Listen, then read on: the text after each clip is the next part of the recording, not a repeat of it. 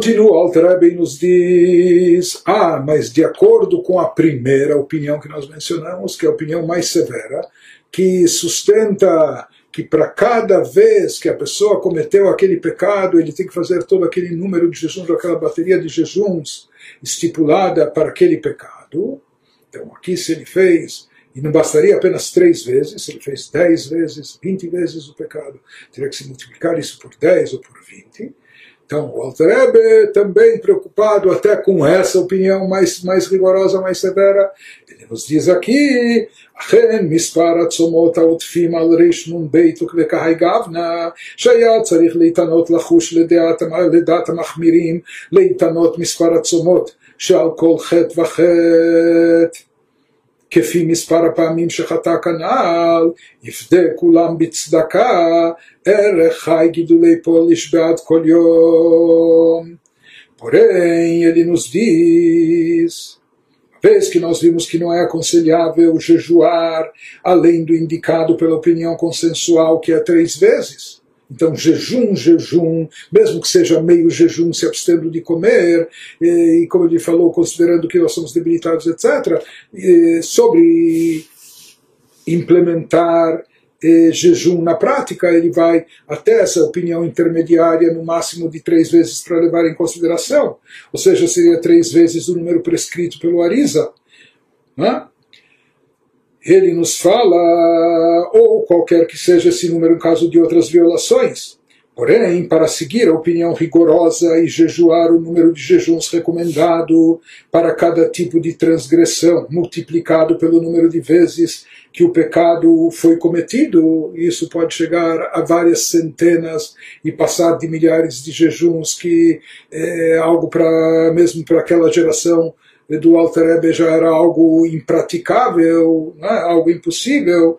Então, nos diz o Alter Rebbe, não se devem fazer tais jejuns excedentes, esses jejuns excedentes para aquele que quer levar em consideração mesmo aquela opinião mais rigorosa, que deve se converter o número de jejuns pelo número de vezes que o pecado foi cometido. Então ele diz, nesse caso, o que ele deve fazer? Redimir todos eles por meio da caridade com o valor de 18 gulden poloneses para cada dia de jejum, que nós falamos, aquilo que equivale a cerca de 13 gramas de prata, e no, na, na, na, cotação atual nossa, durante a gravação, algo como cerca de 65 reais. Então, todos, se a pessoa aqui tem, então, se ele tivesse que, que, que fazer mil jejuns penitenciais, lição. Isso significa que ele precisaria dar tzedakah no valor de 65 mil reais. Não de uma tacada só, mas no decorrer da sua vida, né, em todos os, eh, durante todos os anos. De qualquer forma, ele nos diz, então, esses jejuns adicionais, quer dizer, mesmo para essa opinião mais rigorosa, aqui ele não, não sugere nem fazer meio jejum, etc., mas ele diz dar tzedakah. שאר כל תניות שצריך להתענות על עבירות שאין בהן מיתה, אפילו על ביטול מצוות עשה דאורייתא ודרבנן. ותלמוד תורה כנגד כולם, כפי המספר המפורש בתיקוני התשובה מהאריזה, ורובם נזכרים במשנת חסידים במסכת התשובה, הכל כשר לכל, יפדה בצדקה כנ"ל, אילו מצא לצעורי נפשי כנ"ל. Do mesmo modo, diz o Alter Rebbe, devem ser redimidos por meio da caridade, todos os jejuns requeridos para pecados que não acarretam pena de morte. Então, então nós vimos que até para um acesso de ira, ele estipula 151 jejuns, mas isso não é algo passível. Né? Por mais que os nossos sábios até dizem que isso pode ser tão grave eh, como equivalente até à idolatria, mas na prática não é um pecado passível não é? pena de morte. Então, para esses pecados, entre aspas, mais leves, ou que não são, não têm uma pena tão grave, inclusive o não cumprimento de mandamentos positivos. E o não cumprimento de mandamentos positivos inclui também, seja bíblicos ou rabínicos, sendo o estudo da Torá equivalente a todos eles. Um dos mandamentos positivos é o estudo da Torá, e nós sabemos que estudo da Torá é uma coisa importantíssima. Por isso também, Bitul Torá, quando a pessoa desperdiça o tempo e não estuda a Torá, isso é uma coisa grave. Mas ele diz, mesmo que isso seja passível de acordo com os escritos, escritos luriânicos, cabalísticos ou os livros de Mussar, há numerosos jejuns que a pessoa redima esses tipos de jejuns, envolvendo pecados menos graves, ou pecados que não são passíveis de pena de morte, ou transgressões, ou eh, não cumprimento de mandamentos positivos, mesmo sendo estudo da Torá, que ele redima tudo isso através de tzedakah, praticando caridade. Então, que ele faça fazendo-se o donativo segundo a quantidade de jejuns especificada nas recomendações do Arizal para chuva. Então, que ele veja qual o número de jejuns aqui, ou quantas vezes ele também cometeu essa transgressão, e converta isso em dinheiro que ele vai doar para tzedakah, para pobres, necessitados, boas causas. E ele nos diz que a lista desses jejuns para cada tipo de transgressão, a maioria dos quais se encontra em Mishnat Hasidim, Masachet Tshuva, ele nos, nos diz em que obra pode se encontrar essa relação. Então ele nos diz, Akol kasher lakolif debit kanal, ilomatze letzaure nafshei kanal. Então, é o mesmo para todos, isso se aplica a todos os jejuns devem ser redimidos por meio da caridade, conforme explicado acima não se devendo jejuar se a pessoa não for capaz de suportar os jejuns, como mencionado acima. Então, aquele que nem tem condições de jejuar, ou mesmo que seja uma única vez na vida, esses jejuns, o que ele mencionou, meios jejuns, então, em todos esses casos, também o que se aplica aqui é redimir, resgatar esses jejuns através dessa tzedakah, através dessas doações para a caridade se nós cometemos vários pecados e muitas vezes, e força para jejuar não temos, redimir para tzedakah, isso vai pode custar uma bela fortuna. Né?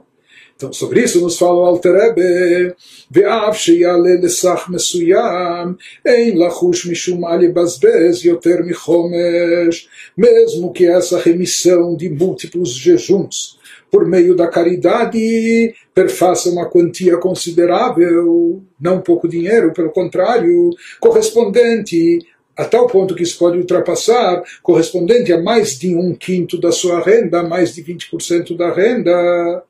e nós sabemos que existem até restrições, limitações dos nossos sábios, até quanto a tzedakah, que a pessoa não deve se exceder ou exagerar demais, a tal ponto que os nossos sábios disseram eh, que a pessoa não gaste mais de um quinto da renda com caridade, não desperdice, não gaste mais do que um quinto, mas aqui nos diz o Alter Ebe que a pessoa não precisa se preocupar com essa advertência dos sábios de não gastar mais de um quinto da sua renda para caridade quando ele está fazendo isso para redimir os jejuns ou para a remissão dos jejuns penitenciais que ele deveria fazer pelos seus pecados. Explica o Alter Rebbe porque ולא מקרה בזבוז בקהי גבנה, מאחר שעושה לפדות נפשו מתעניות וסיגופים, ולא גרע מרפואת הגוף ושאר צורכיו. Explica o Alter Rebbe porque em tal circunstância a remissão dos jejuns não se denomina gasto excessivo. Por que, que não é considerado gasto excessivo com caridade? Por quê? Pois caridade significa doar dinheiro para ajudar outra pessoa. Mas esse tipo de caridade que a pessoa está fazendo aqui nessas circunstâncias, nessa situação, mas esse dinheiro está sendo doado para o seu próprio benefício. Então, quando se trata de doar dinheiro para ajudar outra pessoa, pessoa não, então não se deve exceder os 20%. Não é? Mas aqui, quando se trata para o seu próprio benefício, não existe esse limite de 20%. Aqui a pessoa está agindo para redimir a sua alma de jejuns e aflições. E o Alter Rebbe nos diz uma, uma prova, uma evidência óbvia disso, que não há restrição e não há limite. A remissão dos jejuns, dos jejuns, portanto, não é menos importante do que a cura do corpo ou qualquer outra necessidade pessoal, às quais não se impõem limites de gasto. Deus nos diria se uma pessoa estivesse enferma então não há limite na alahá de quanto ele pode gastar em remédios e medicamentos. Ou se a pessoa, Deus nos livre, está doente e precisa passar por um tratamento, custe o que custar, não só que ela pode fazer, ela deve fazer. Então, quando se trata de benefício próprio, de salvar a sua própria vida, não há limite daquilo que a pessoa pode e deve gastar. E o mesmo se aplica aqui nessa situação de remissão dos jejuns. Como ele diz, isso não é menos importante que a cura do corpo, outras necessidades de cunho pessoal. Por isso nos diz o Alter Rebbe, o Lefisha Mispar Atzomot Amuskarim Betikunei Tshuva Hanal, Rabu Bimeod Meod, לכן נהגו עכשיו כל החרדים לדבר השם להרבות מאוד מאוד בצדקה. מחמת חלישות הדור דלא מצו לצעור נפשם כולהי.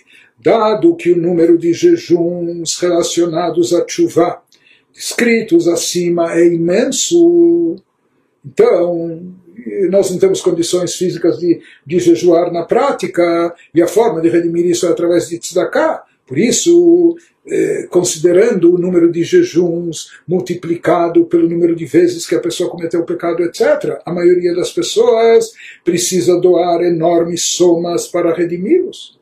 Daqui nos diz o Alter consequentemente, nos dias de hoje, principalmente hoje em dia que não temos condições de jejuar, etc., todos os que temem a palavra de Deus estão acostumados a doar muito dinheiro para a caridade porque nessa tzedakah existe esse efeito de expiação também. Ou seja, ele nos diz, isso se deve à fraqueza das pessoas de nossa geração, que são incapazes de afligir-se tanto, fazendo jejuns, eh, jejuns excessivos. Ou como al pasuk hasdei Hashem, kilotamnu, conforme explicado em outro lugar.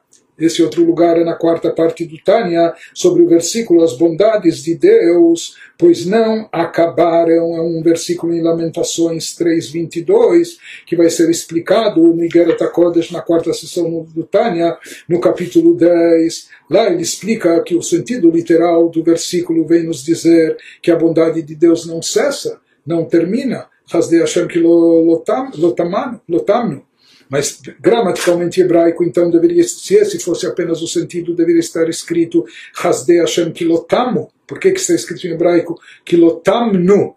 Então ele associa isso naquela parte do Tânia, Kilotamnu.